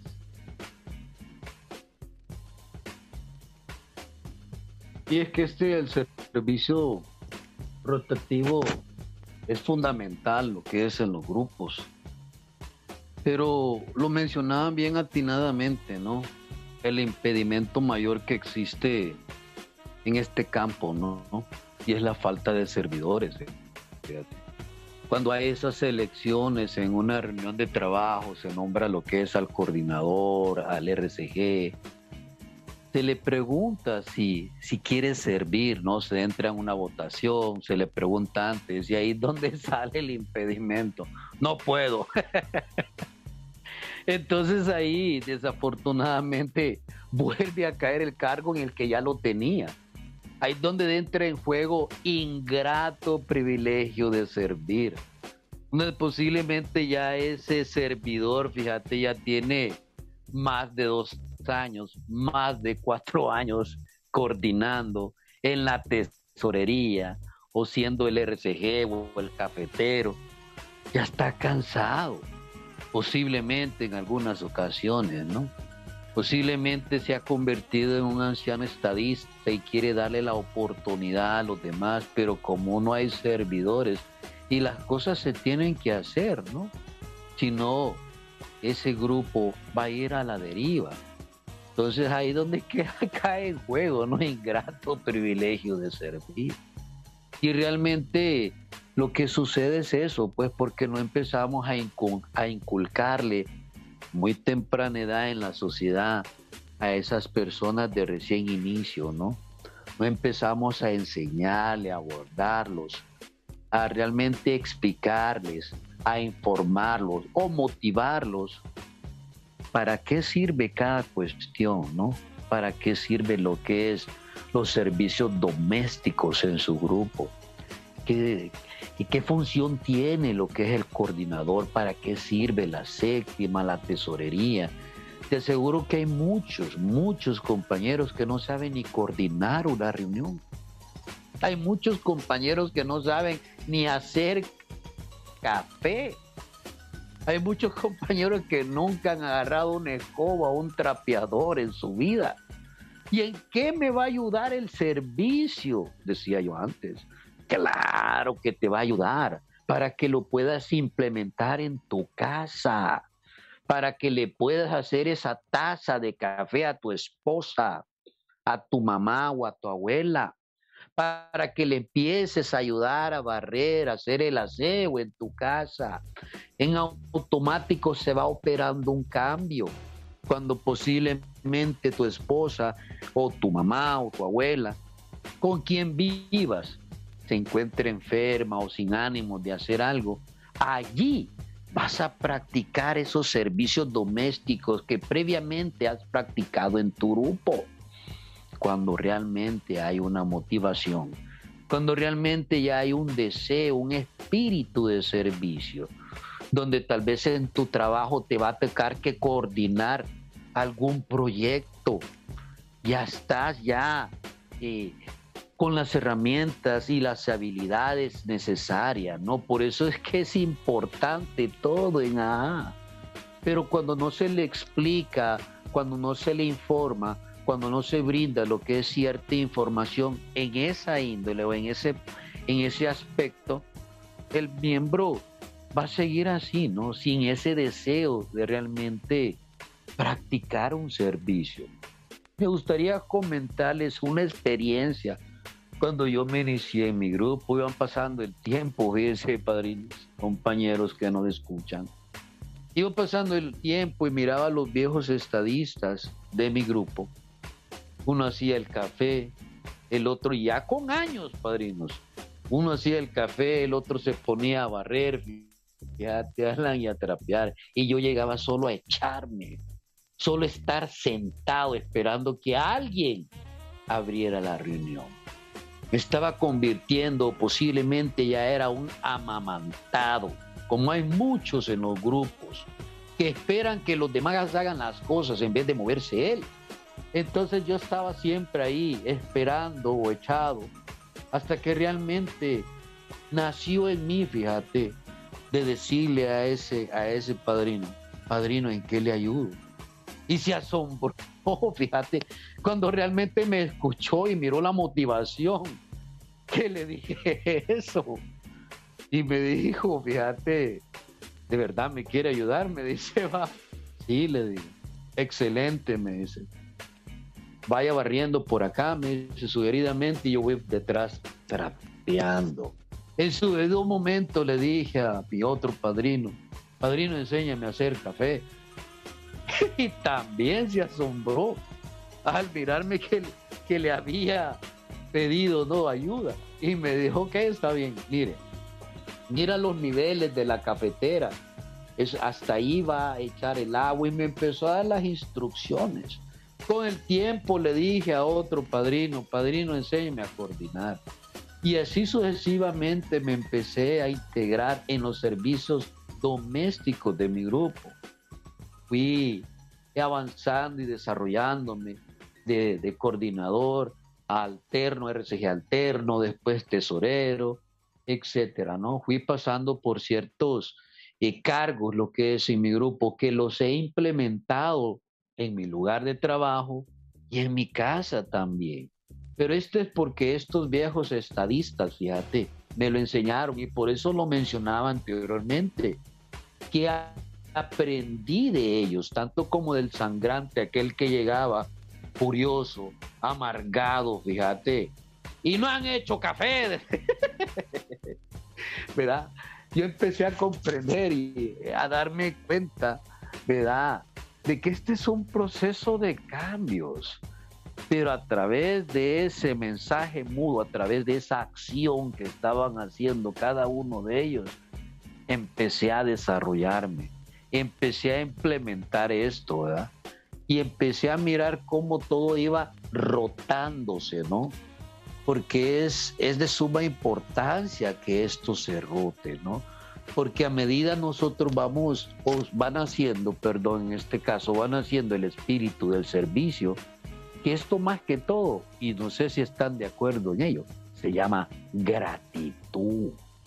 Gratitud a tu grupo, a tu casa que te ha visto nacer, que te ha limpiado esas lágrimas, que ha compartido esas alegrías, que posiblemente te ha evitado que te vuelvas a ir a beber o que vayas a beber, los que te han dado ese kit de herramientas para poder vivir una vida libre de alcohol. Es fundamental. Entonces cuando empecé a entender esto, fíjate, que tenía que participar en esto, que, tendí, que tenía que realmente esto ser rotativo de esta manera, algo que ellos me habían dado, también yo, en su debido momento, transmitiendo ese mensaje, ¿no? Ese mensaje mudo. Porque el, ejemplo arrastra, compas. Y ahí poco a poco va a ir naciendo otra persona. Y fíjate que ha sido así, Alan, Parino Rubén. En mi grupo no es la excepción. Ya hace poco ya tenemos un compañero, ¿verdad? Que tiene poca estadía, cerca de dos años, ya para tres, ya está en el servicio, en el comité de literatura y a veces presta el servicio de, de coordinación. Pero eso es a través de la motivación, del ejemplo que vamos dando porque si seguimos dando un ejemplo negativo a nuestros compañeros, a la sociedad, realmente estamos estancados como el agua, ¿no? Cuando el agua se estanca, apesta y no hay avance. Un proceso sin progreso es retroceso. Y eso lo he entendido bien claro. Por eso es que yo siempre trato, fíjate, de estar en contacto con ustedes, estar participando en ciertos eh, eventos que tenemos, ¿no? Para que realmente ir proyectando, ir brindando, ir motivando a esa persona que posiblemente no ha nacido el espíritu de servicio. Tal vez en su debido momento, así como nació en mí y en ustedes, van a ser, ¿no? Van a ser y nos vamos a asombrar cuando esa persona que tal vez nunca antes ha participado en una coordinación o que ha servido el café, fíjate, nos asombramos al mirar que lo está haciendo. Y ahí, ese es el trabajo, ¿no? Esa es la experiencia que se está compartiendo y qué bonito es. Así que eh, sigamos compartiendo, compañeros sigamos dando algo que se nos dio gratuitamente. No dejemos morir esto. Sigamos y tratemos de servir. Servir en nuestros grupos, servir en nuestros trabajos, servir en nuestros negocios, servir a ese prójimo, ¿no? Para que ese prójimo diga, yo también tengo que servir. ¿Qué opina Alan al respecto? Sí, la verdad, esta, tradición es, riquísima eh, para el fortalecimiento en la parte de gobierno de nuestros grupos. Pero al finalizar esta tradición, habla de la anécdota que tuvo Bill W. con, con el director del hospital de Nueva York que se llamaba Charlie.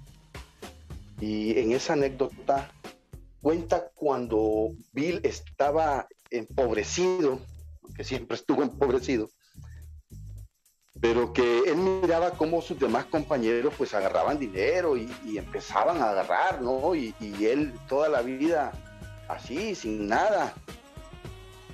Y este Charlie le llama cuando él estaba haciendo un trabajo de paso 12 y le dice, oye Bill, puchica, conozco tu situación económica, ¿qué te parecería si te doy un piso de este hospital y te pones a terapiar a los bolos y empiezas a cobrarles. Ya te imaginas a Bill W, un tipo que apenas miraba los dólares, los ojos se le ponían con los símbolos del dólar, ¿va? Y que te den esas noticias, padre, y vos, y vos calamidad, y vos eh, eh, en aquella gran palmazón, decís vos, ah, carajo, qué buena idea. Y Bill va con esa idea y dice que agarra en el subterráneo de, Nueva York el, tren y va camino a su casa a Brooklyn y va pensando, dice él, va, en la idea que le dio Charlie. Y dice que se le reveló en la mente algo, un pasaje de la Biblia que dice, eh, todo obrero es digno de su salario. Y él sintió que en ese momento eso fue una revelación de Dios. Y apresurándose a su casa, dice que le cuenta a Lois. Y Lois estaba en la casa haciendo comida y estaban tres borrachitos ahí con aquella mirada de, de, borrego a medio morir. Y, le cuenta Bill entusiasmado a Lois y le dice, hey, me sucedió esto y esto en el hospital. ¿Qué opinas? Y Lois ya me imagino a la pobre vieja, va, toda cansada, viniendo de echar maceta de trabajar, y después de darle, eh, entrar a la casa y darle comida a los polos, ya me imagino a la señora como estaba de frustrada. Lo voltea a ver y le dice, qué bueno fue era Bill. Pero dice que Bill no se, no se amargó tanto y corrió apresuradamente a la junta a contárselo a sus compañeros. En lo que estaba contando empezó un silencio a envolver toda la junta. Allá se asomó un compañero y empezó a decirle, Bill, sabemos que estás económicamente mal, sabemos la situación por la que estás pasando y créeme, le dice, que todos nosotros lo sabemos. Y cuenta la, la narrativa de la historia que él comenzó a hablar con más soltura, con más fuerza, y siguió diciéndole, ¿acaso no nos has dicho tú que lo bueno es enemigo de lo mejor? ¿No has sido tú quien nos ha dicho todo esto? Y la historia cuenta que en ese momento ese compañero se convirtió en la conciencia del grupo. Qué belleza esa historia, compañeros. Cuando hay alguien que se levanta y dice, esto no está bien, compañeros, porque dice la tradición que los veteranos o los estadistas, dice, se sientan atrás, pero no crea usted que son los últimos que están sentados en el grupo. No, dice que se sientan atrás de sus deseos personales.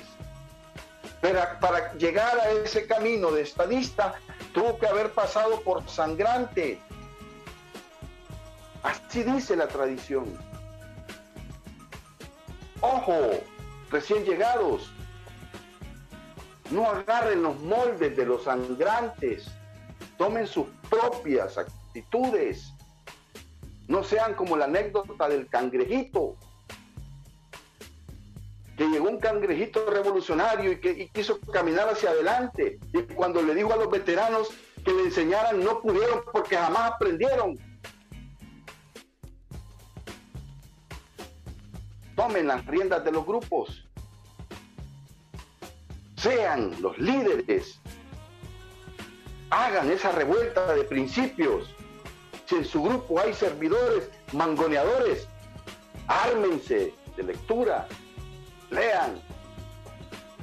Esta noche ha sido especial y antes de darle las palabras de, de despedida a mi padrino Rubén, quiero hacer unos anuncios, padrino. Estoy muy alegre porque un compañero de allá de Gracias, el compañero David G del grupo Alfa y Omega, me envió una noticia muy importante. Me dice que el distrito número 6 en la ciudad de Gracias, Lempira, ya está, ya es una realidad. Algo que nunca había sucedido en, ese, en esa ciudad, ya está conformado el distrito número 6 de la ciudad de Gracias, Lempira perteneciente al área de Copán. Dice de sus propias palabras el compañero David, que le mando un cordial saludo, que esto es algo histórico. Nunca ha habido en el, ni un comité de área ni de distrito en, la ciudad de Gracia Lempira. Los grupos que lo conforman son el grupo Alfa y Omega, Luz Eterna, Hombres de Valor, despertar espiritual de las flores de Empira, una luz en San Antonio Valle de Arandique y todos estos grupos ya tienen su representante de servicios generales, o sea, ya tienen su RCG. Felicidades a todos los compañeros de, del distrito número 6 que compone el área de Copán. Muchas felicidades. Quiero enviar un cordial saludo también a los compañeros de IP Santa Bárbara, que están haciendo su programa Mensaje de Sobriedad también y están también metidos en este rollo de la jugada de Alcohólicos Anónimos, en esta nueva faceta de cómo enviar el mensaje a aquella persona que nos puede escuchar a través de estas potentes señales de las redes sociales, de las plataformas. Tenemos eh, varias maneras como nos pueden escuchar a nosotros, Padrino, eh, a través de diferentes plataformas en los podcasts que están Google Podcast, está Anchor, está también Spotify, está también eh, Radio Public, está también eh, Breaker y Pocket Cast. Son las diferentes plataformas en, las cuales nos pueden escuchar a través del Internet en su programa Lo Fundamental en A que es un podcast que se transmite en vivo todos los miércoles a partir de las 7.30 de la noche. Y más preámbulo, Padrino, agradecerte por esta invitación. Estoy honradamente agradecido por tu compartir esta noche, por hacer parte de esta unidad y por hacer parte de esta nueva ola de mensaje de difusión. Te agradezco, Padrino Rubén, por tu, por tu participación y me gustaría escuchar tus palabras de despedida como reflexión a través de esta segunda tradición. Que Dios te bendiga, Padrino. Adelante.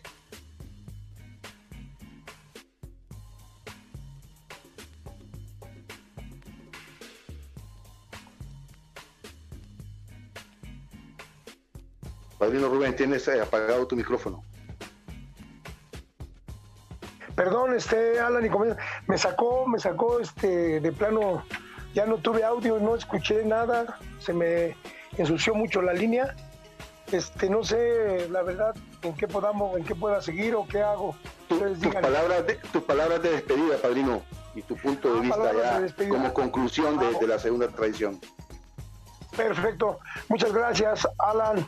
Gracias, Padrino Jorge y compañeros que me dieron la oportunidad de, de opinar y espero en, la, en lo próximo poder seguir este, conectándome para seguir apoyándonos y en esta experiencia que, que tuve la oportunidad de, de, conectarme nuevamente con ustedes, mis hermanos de Honduras, compañeros de Centroamérica, todo el mundo donde estén. Pues saben que soy alcohólico, que encantado de estar este, metiendo aquí mis manos, porque esto es lo que a mí me encanta, esto es lo que a mí me salvó la vida y como dice por ahí la tradición, ¿no? solamente daré un paso, quizás de haber sido un viejo sangrante. Hoy soy un estadista que, al ser tomado en cuenta, quiere decir que ha valido la pena. Les mando un abrazo muy fuerte. Yo soy Rubén el artista, el brazo de oro que está siempre a la vanguardia de los cuadriláteros desde México, Distrito Federal.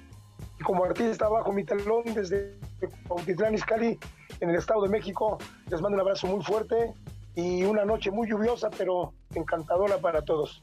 Gracias y feliz 24 horas. Muy amables.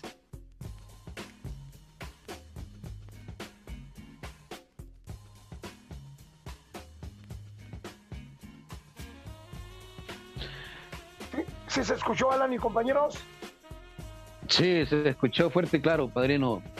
Y pues me gustaría agradecer en primer lugar a Dios, ¿no? Por permitirme haber estado con ustedes, por haberme permitido dejar de beber, por haberme permitido ir implementando cambios en mi vida, ¿no? Gracias, padrinazo Rubén Sandoval, por tomar a bien lo que es esta invitación. Gracias, compañero Alan, por hacer posible lo que es este tipo de información que es fundamental para nosotros que estamos en la comunidad y este más que todo es un llamado a la conciencia, ¿no? De cada uno de nosotros, que tenemos que estar bien informados, como lo dice literalmente la literatura, ¿no?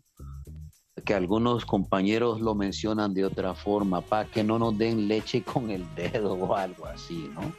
Tenemos que informarnos, tenemos que participar en este tipo de, de, de, eventos, ¿no? Eh, para que realmente nos demos cuenta de que esto es de avance, de cambios, de adaptaciones. ¿no? Me gustaría también darle las gracias a todas esas personas que nos escuchan a través de las plataformas digitales de YouTube, ¿no? a esas personas que están comenzando un proceso de rehabilitación ya sin beber, que posiblemente se les está haciendo difícil, informarles que posiblemente es difícil, pero no imposible, siempre y cuando usted se mantenga firme con esa decisión de no beber. Tratar de ir aprendiendo de los compañeros que ya tienen sus años manteniendo los grupos abiertos, tratar de ir aprendiendo de esos viejos sangrantes o resentidos a no hacerlo, ¿no?